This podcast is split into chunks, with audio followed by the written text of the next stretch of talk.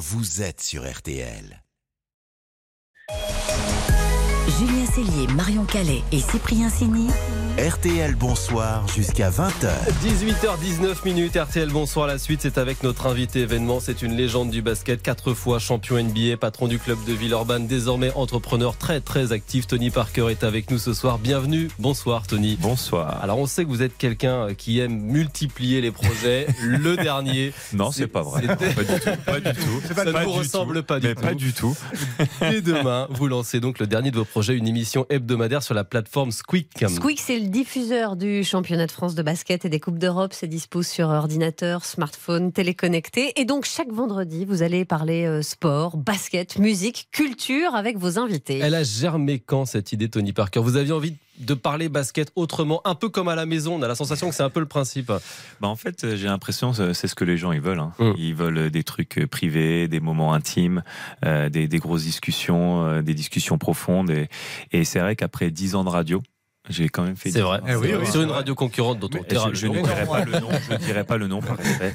Euh, euh, deux ans de, de podcast, Ouais. j'avais mon propre podcast, et c'est vrai que quand je suis arrivé à la fin de l'année euh, de mon podcast, je me suis dit c'est vrai que ce serait génial de, de mettre des images et Mm. j'ai accès voilà à, à pouvoir parler à, à des gens qui peuvent inspirer voilà toute une génération. Et, et moi je suis animé par ça, je suis animé par la transmission. C'est pour ça que j'ai acheté un club de basket, j'ai fait une académie, et, et c'est vrai que quand j'ai eu l'opportunité de, de Squeak, je me suis dit bon ça peut être pas mal quand même, ça peut être pas mal euh, d'avoir une émission télé. J'ai jamais fait ça, c'est la première. Et, euh, et puis c'est excitant, c'est un bon euh, challenge. Je me suis toujours challengé dans ma vie. Euh, j'ai fait beaucoup de choses, la musique, Un peu, ouais. euh, enfin plein de trucs. Et, et je me suis dit euh, voilà une émission télé ça peut Allez, euh, voilà marquer un challenge de plus. Ouais, c'est parce que maintenant je suis animé par ça. J'ai envie de les inspirer et j'ai envie de de partager ma vie on va dire. Et alors, dans cette émission, je me suis laissé entendre qu'à la fin de l'émission, vous alliez tester le niveau de basket de vos invités. C'est ça. Il y aura un bah petit oui. match Bah oui, c'est important. Ça peut être humiliant aussi pour l'invité avec vous. On lui donnera le choix quand même. Je Pareil que vous avez toujours un, les certain, certain Mais- esprit de compétition en cas, plus. j'ai- un studio, en fait, je, c'est, tu, tu viens chez moi, en fait. Tu viens Ah ouais. chez moi, donc j'ai un, un- un beau studio. Euh, Je remercie les, les équipes et qui m'ont vraiment mis euh, les moyens. J'ai vraiment un bel endroit. Et, euh, et donc, j'ai un demi-terrain où on pourra voilà, jouer au Mhm. basket. J'ai un salon, j'ai un billard, j'ai un bar aussi, parce que voilà, je suis dans le vin et le champagne. Donc, euh, Ah, Cyprien, là, Ah ouais, ça va. c'est- normal. Et Il veut- on- il veut être invité, gastronomie, La gastronomie. Je sais pas si j'ai le niveau de vos invités, mais je viens quand vous voulez. Hein, Bah, avec plaisir, avec plaisir. hein. Comme ça, on pourra boire un bon coup. vendu. Donc, il sera question euh, de gastronomie, de, de sûr. basket, mais aussi de cinéma, de, de musique. On a envie de savoir, vous, euh, Tony Parker, qu'est-ce que vous écoutez? Qu'est-ce que, qu'est-ce que vous regardez? Alors moi, par rapport à la musique, c'est très euh, éclectique. J'écoute vraiment un peu de tout. Ça dépend de, de mon mood. Ça peut passer de la musique classique. Enfin, moi, je jouais au piano quand j'étais petit, donc euh, Ah j'adore ouais, la musique classique. J'aimais bien avant les matchs euh, les, les- d'écouter euh, cette sorte de musique, euh, musique de film. Après, je vais écouter du hip-hop. Je vais écouter bien sûr rap français. Euh, je vais écouter, euh, si je devais choisir une euh, chanteuse, on va dire, qui marque toutes les générations, Mylène Farmer. Euh, Désenchantée, ça c'est mon son à chaque soirée. C'est vrai? Ouais, c'est un peu notre hymne dans mon groupe, dans ma. French Mafia. Ah ouais. Euh, c'est ça, c'est clair que c'est notre hymne. Et euh, mais c'est vrai que j'écoute un peu tout. Et j'adore la musique. Euh, J'ai eu la chance, voilà, de, de faire un album et de rencontrer euh, plein de personnes. C'était vraiment un, un bol d'air à cette époque-là. C'était sympa avec toute la pression que j'avais dans le basket. Mhm. C'était vraiment une expérience incroyable. Alors, vos premiers Après, ce que invités. je regarde pour finir la question, excusez-moi. hein, Ah ouais. Allez-y, allez-y. euh, ce que je regarde, pareil, j'a- j'adore regarder parce que je voyage beaucoup, donc je regarde beaucoup de, de plateformes. J'ai l'impression qu'il y a quand même beaucoup de plateformes Série, maintenant. film? Euh, les deux. Les deux. Les deux. J'adore aller au cinéma. Je- J'adore. euh, En plus, mes enfants, ils adorent ça. Et après, je suis très série euh, télé aussi parce que je voyage beaucoup. Euh, Comme je vais une fois par mois aux États-Unis, bah, quand même 10 heures, 10 Ouais, heures. dans l'avion, il Ah, faut avoir une bonne série. Ouais, exactement. Alors, vos premiers invités, ce sont des légendes comme vous de la NBA. Dwayne Wade, Dirk Nowitzki, Pau Gasol. Les auditeurs fans de basket vont les reconnaître. Comme vous, ils ont été intronisés au Hall of Fame. C'est le panthéon du basket américain. Seules les légendes y sont acceptées. C'était il y a un mois. Extrait. I wanted to dream big. Uh, Je voulais rêver grand, je voulais aller en NBA et être le premier meneur européen à s'y imposer. Quand vous parlez de vos rêves à quelqu'un et qu'il ne se moque pas de vous, c'est que vous ne rêvez pas assez grand. Quand j'étais en France, on disait toujours tu es trop petit, trop frêle, tu n'y arriveras pas. Maintenant, c'est moi qui rigole. I'm the one who's laughing now. C'était votre discours à la tribune dans ce Hall of Fame, ce temple de Springfield dans le Massachusetts aux États-Unis. C'est un honneur, on l'a dit, rarissime. À, avant de monter sur scène, vous aviez dit que vous aviez du mal à réaliser. Est-ce qu'un mois après, vous réalisez? Bah, Franchement, euh, quand je suis arrivé là-bas, j'ai toujours dit, euh, je pense que je vais réaliser quand je vais monter les marches. Et euh, juste avant de faire mon speech, déjà en plus le Hall of Fame, ils me mettent la pression. Une semaine avant, ils m'appellent, ils me disent, bon Tony, on veut que on commence avec toi. C'est toi qui vas parler. Sympa. Ah ouais, d'accord. Non, mais on a attendu que tu étais bon en speech et de ça. J'ai fait, ouais, mais en premier, comme ça, direct. J'ai fait, ok, donc ça m'a mis une petite pression supplémentaire. Et, et oui, j'ai l'habitude de faire des speeches, mais là, c'est pas n'importe quel speech. Euh, mon cœur, il battait tellement fort. J'ai l'impression que mon cœur allait sortir de ma poitrine. J'avais mes jambes qui tremblaient et tout ça juste avant de, de monter les marches.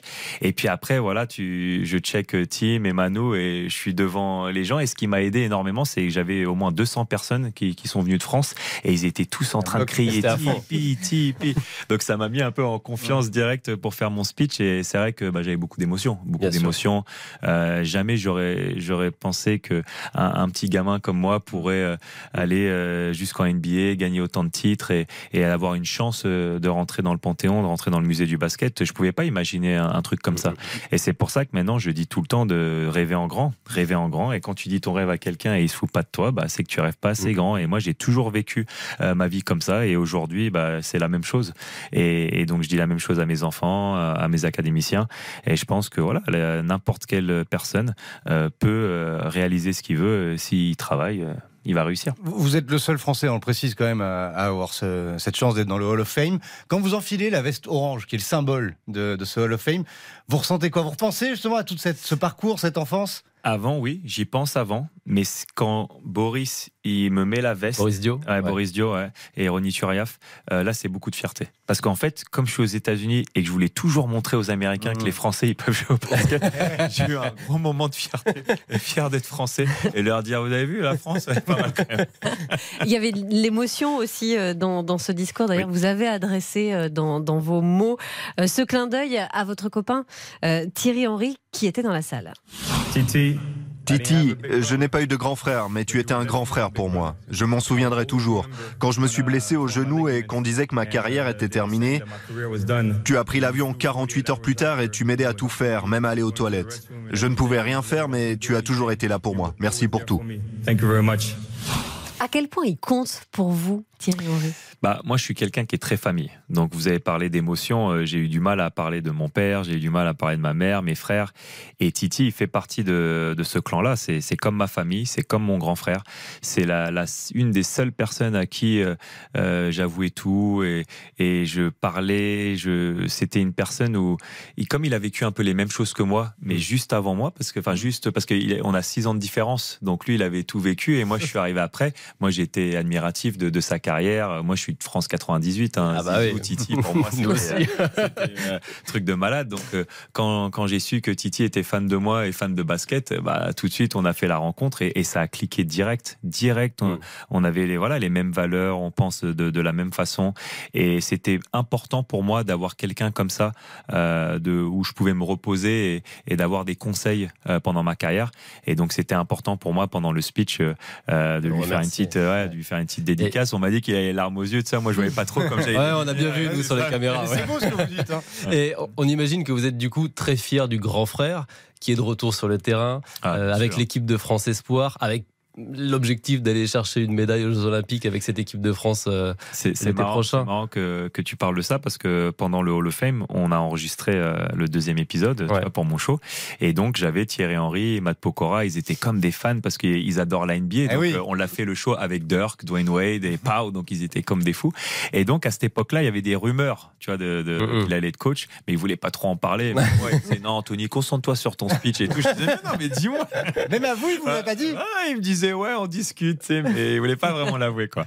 Et donc là, quand la, quand la news est sortie, bien sûr, j'étais tellement content pour lui parce que je trouve qu'il a jamais vraiment eu sa chance, tu vois, parce qu'à Monaco, ouais. au bout d'un mois et demi, ça a été très rapide. Il, ouais. il s'est fait, il s'est fait dégager. Je, je, comprends même pas comment tu peux faire partir un coach au bout d'un mois et demi. Euh, Montréal, il y a eu le Covid et après il a resign pour passer du temps euh, avec sa famille. Donc il a jamais eu vraiment, tu sais, un vrai lancement dans sa carrière de et coach. En tout cas, ça commence très bien. Ah ben, je sais que ça lui tenait tellement ouais. à cœur de, de, revenir en équipe de France. Il est tellement attaché à cette équipe de France et, et je suis vraiment content qu'il qu puisse mmh. prouver. Plus ça démarre super bien, 4-0, 4-1, voilà. ça commence bien. Nos bleus, très bien où il sera jugé. Il sera jugé aux Jeux Olympiques. Il sera jugé aux Jeux mais, Olympiques. Euh, mais je suis content pour lui et j'ai hâte parce qu'il il est motivé. D'ailleurs, puisque vous parlez des JO, on n'est pas trop inquiet quand on voit les résultats de l'équipe de France Sport de foot. On est un peu Ah plus ouais. inquiet quand on regarde la santé du basket français après l'élimination un peu surprise au premier tour du mondial il y a quelques jours. On sait à quel point vous êtes attaché à cette équipe de France. Est-ce que vous avez été surpris et comment vous l'expliquez Bah, tout en même temps. Surtout? Tout en même temps. Parce que bah, tu viens de le dire, hein, moi j'adore cette équipe de France.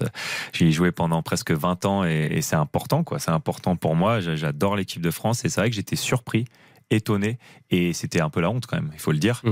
euh, de perdre comme ça au deuxième tour après tous les résultats euh, qu'on a eu. Après, voilà, il faut remettre du contexte. On a eu quand même trois médailles de suite, euh, une belle médaille de bronze à la dernière Coupe du Monde, euh, médaille d'argent aux Jeux Olympiques, médaille d'argent aux Championnats Ça veut d'Europe. dire que c'est pas Donc moi, grave moi, non, il faut pas tout changer. Ça peut arriver un accident. Tu sais, une, une victoire, ça, ça, ça joue à rien. Ça se joue à rien. Si tu regardes le championnat d'Europe de l'année dernière, en huitième de finale, on est quand même à moins 2 à 20 secondes de la fin. Mhm, Il y a mhm. faute anti-sportive, deux lancers francs pour la Turquie, plus la balle.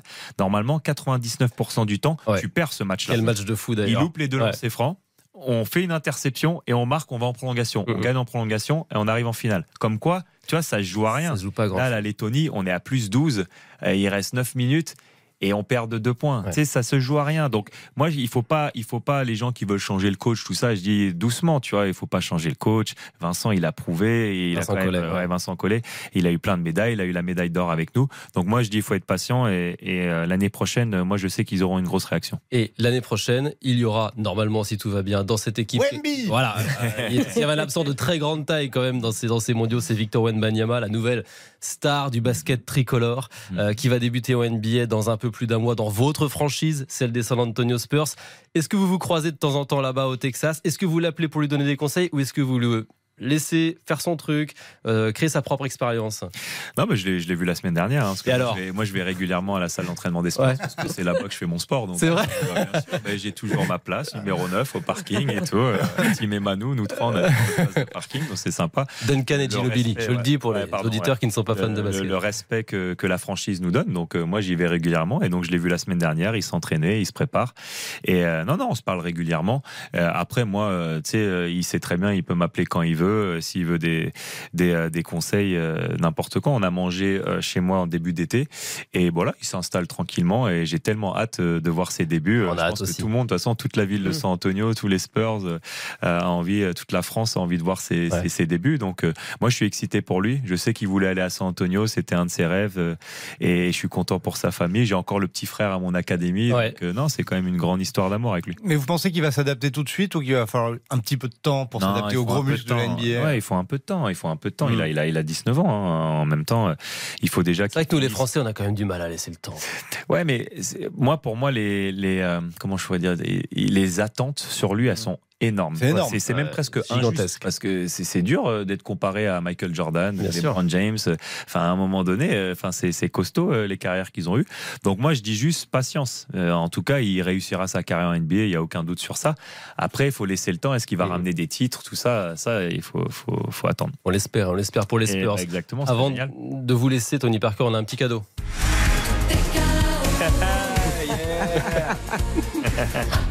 Désenchanté, voilà votre, votre hymne pour, euh, pour, pour, Ça, euh, pour nous. Ça, un quitter. beau cadeau.